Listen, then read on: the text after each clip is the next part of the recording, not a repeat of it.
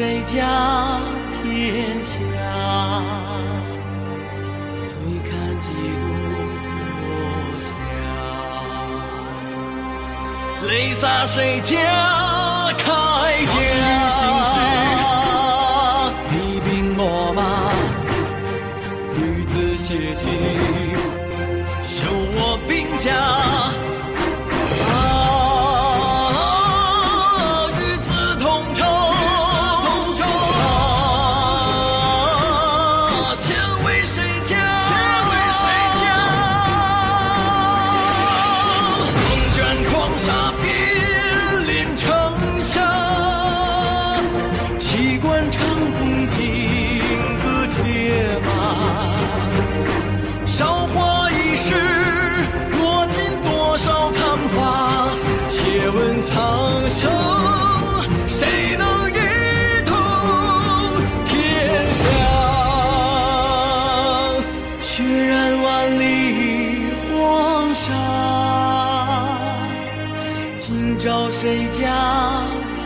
《东周列国志》第五回第三节：郑庄公智退联军，石阙祭秦周瑜。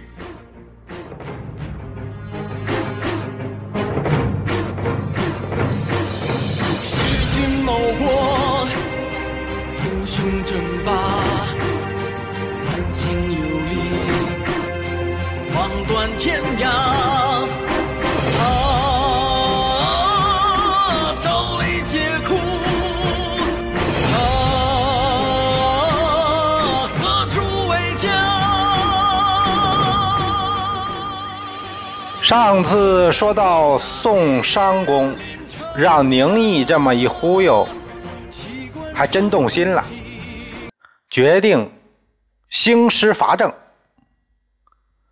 大司马孔府家，他听说宋商公要出兵伐郑，就在朝廷朝堂上就劝宋商公不要信魏使宁毅的话。这人说话没谱。要是以郑伯杀弟求母为罪，那周瑜弑兄夺位，那是不是罪呢？请主公三思。孔府家啊，这个人他姓孔府，他是商汤之后，为人正直。孔府家这话，宋商公听了也不舒服。他发兵。也是要杀其弟呀，那老瓜落到猪身上，就看人家黑了。宋商公也觉得这借口有点勉强，但已经答应人家了，只有出兵了，当即点兵兴师。鲁国那边也好说话，就是多用钱砸。鲁公子辉。不由鲁鲁隐公做主，也重兵来集结。陈蔡两国没得说，出兵。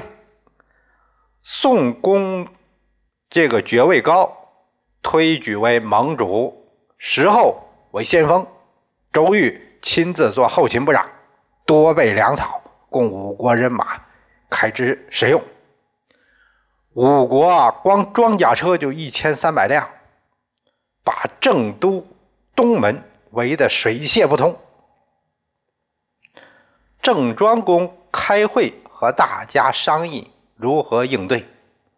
这些大臣就是有的说讲和，有的说打，各执一词。庄公环视了一下大家，哎呀，周瑜呀，这次来。就是因为他弑兄篡位，国内人心不稳，这次出兵以正位救院为名，想转移国内的舆论压力，也是想给自己树立个威信。鲁国兵那公子公子那个公子辉呀，贪人家钱财。并没有真想打仗的意思，陈蔡两国和我们也没有什么仇怨，只有这个宋襄公啊，出兵是冲着公子平来的，他会实心实意的打。我把公子平送到长葛去，把公子平送到长葛，那宋他就会去长葛了。再让子封，也就是公子吕，带五百步兵出东门挑战，诈败就跑，就跑，诈败。这样的周瑜一看胜了，哎，就算有话语权了啊，国内。有很多事儿要做呢，人心不稳啊，啊，不敢在前线久留的，必然速归。啊，我听说这个魏大夫石阙是个忠心老臣，不久魏国会有内变，周瑜自顾不暇，哪能对我构成威胁呢？说完，他让大夫辖输赢。引兵一支护送公子平去长葛，然后又派人面见宋公。呃，公子平逃死避役，就是逃死逃死啊，逃到我这里来，我也不忍加害，所以让他去长葛了。哎，就是想意思是让在那儿服罪。宋襄公一听，啊好，咱们去长葛找他。果然挥师长葛。陈蔡鲁三国一看送走了，哎呀，自己也自己也不想打呀，就想回去。就在这时候，有人来报，外面公子吕前来挑战，声称要和魏国军队对对决。三国一听，好。那你们打吧，我看看热闹。时候带领人马杀出营门，和卢和公子吕没打几个回合，公子吕拖着画戟就跑。时候追到了西门，西门早有接应，有人把这人马接回去了，然后城门又关上了。时候骂了半天，没人理他。他让人把城外的稻子全给我割了，带走，然后传令回师。周瑜呀，还没过瘾呢，哎，这刚打怎么撤啊？时候把周瑜拉到一边儿，我的主公，这郑国军队一向很强，况且人家先君还是朝廷卿士，现在胜了一仗。足以立威，咱家里还一堆事儿呢，不能在这久留。哎呀，周瑜说：“，还是你考虑周全呐，我真不行。”正说着，陈鲁蔡这看热闹三国也来了，表示祝贺。你看，天打胜了啊，并说：“这个，你都打胜了，我们也没啥事就回去了。”周瑜也顺着他们的意思，感谢大家这个来助阵。呃，那个，那你们就回去吧，各自班师吧。就这样，虎头蛇尾，从围城到解围，一共五天。时候一入魏境，让士兵们高唱凯歌，啊，就是让国人知道打胜仗了。周瑜走在队伍里，也是洋洋得意。忽然就听有有人在唱歌，唱什么歌？一雄必一雄兴，歌舞变刀兵。何日见太平？恨无人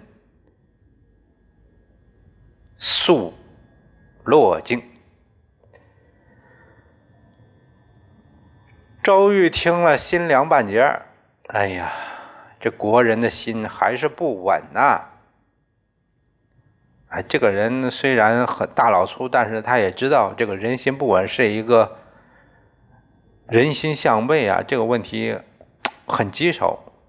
你既然知道这样，那你做这事儿太那你过瞒不过去国人呢？这事儿，哎呀，哎，他就是这成了他心头病了。你说这该怎么办呢？要按这个要说起来，这个周瑜，你说一人之下，万人之上，要是不弑君，哪会这么多烦恼？他哥哥又那么信任他，要去潮州了，还让他来做执政。这人呐。贪心太重，现在好了，烦身事儿都自己解决去吧。哎呀，他也解决不了啊，就问石厚，你说这怎么能稳住人心呢？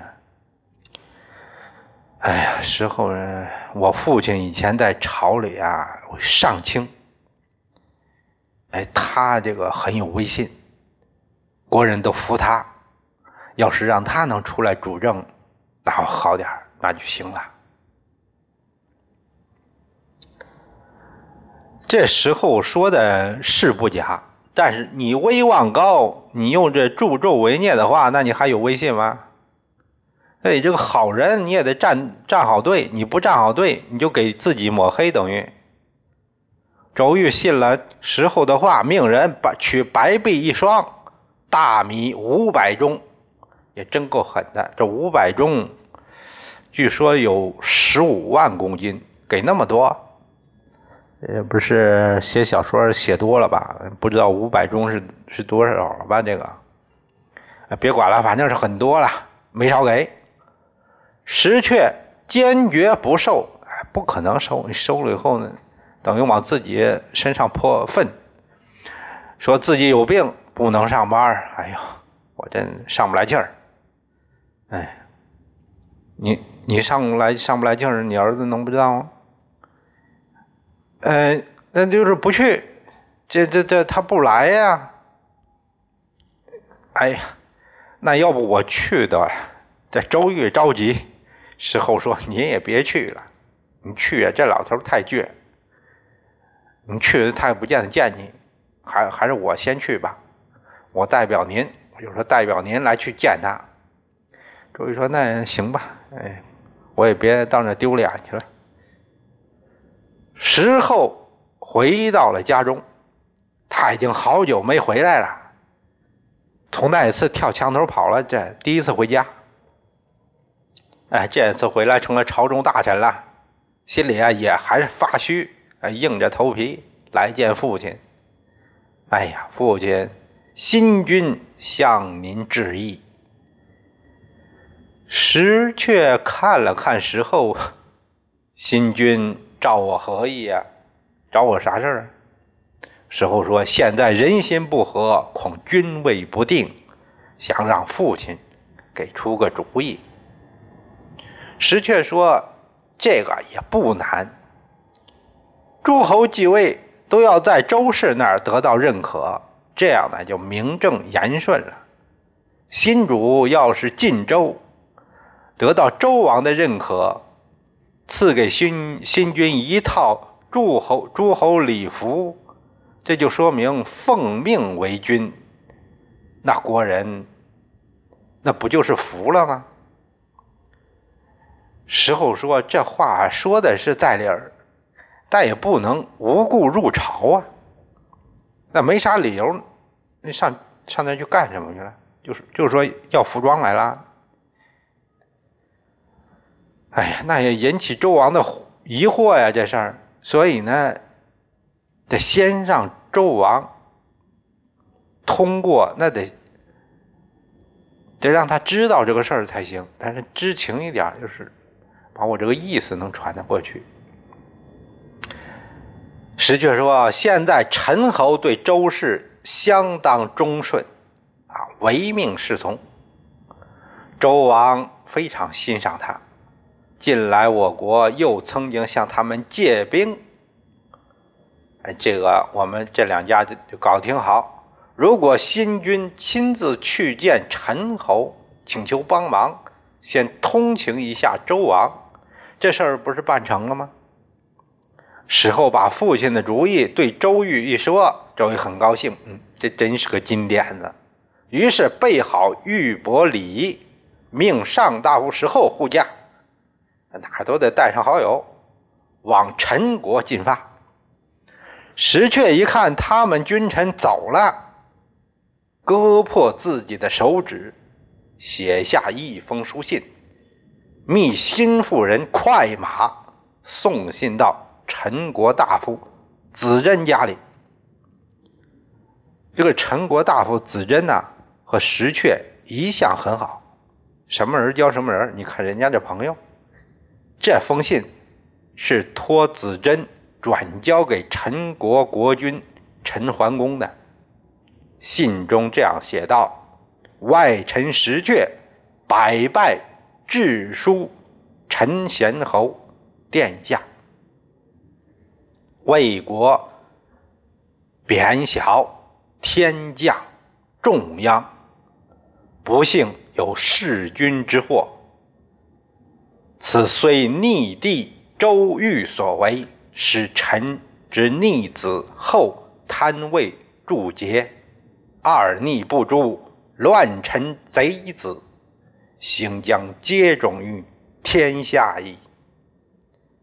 老夫年茂，力不能治。负罪先公，今二逆连车入朝上国，实出老夫之谋。幸上国居执正罪，以正臣子之纲，使天下之幸，不独陈国之幸也。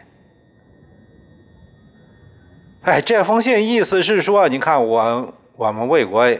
也没多大，哎，不幸有了一个这样的灾难，出现了弑君之祸，把把君王给杀了，就是他弟弟给弄的这事儿。还有我那个儿子石厚也帮他出馊主意，这两个逆臣贼子啊，做下这事儿，可能会给天下开个坏头。要天下都都像他这样做，都不管，那还了得？我已经年纪大了，什么事儿也做不了，很惭愧，对不起先公。现在呢，这两个贼子去了你们那里，去朝见你们上国。这个是我的主意，我的意思让您把他们抓起来，以正君臣之纲。这也是天下之幸，也不是单单我国得之幸也，也不是我们只有好处。这个必须得以正视听，天下人都以此为戒。这样才是，我的是这个意思。陈桓公看完信，就问子珍：“你看这事儿怎么办呢？”子珍说：“魏国仇视的事情，那就像我们自己仇视的事情一样。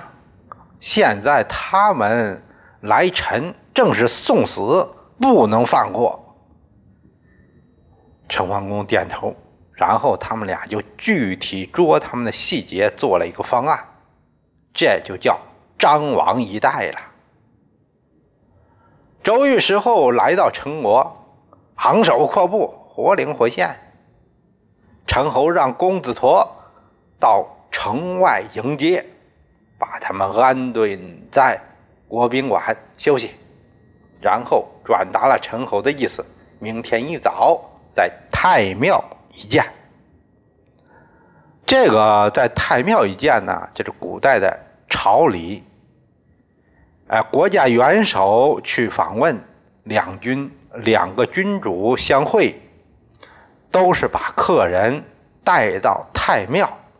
在太庙，意思说人家是冲着自己家祖宗来的，哎，不是冲着自己自己，那不敢当，这是个千里。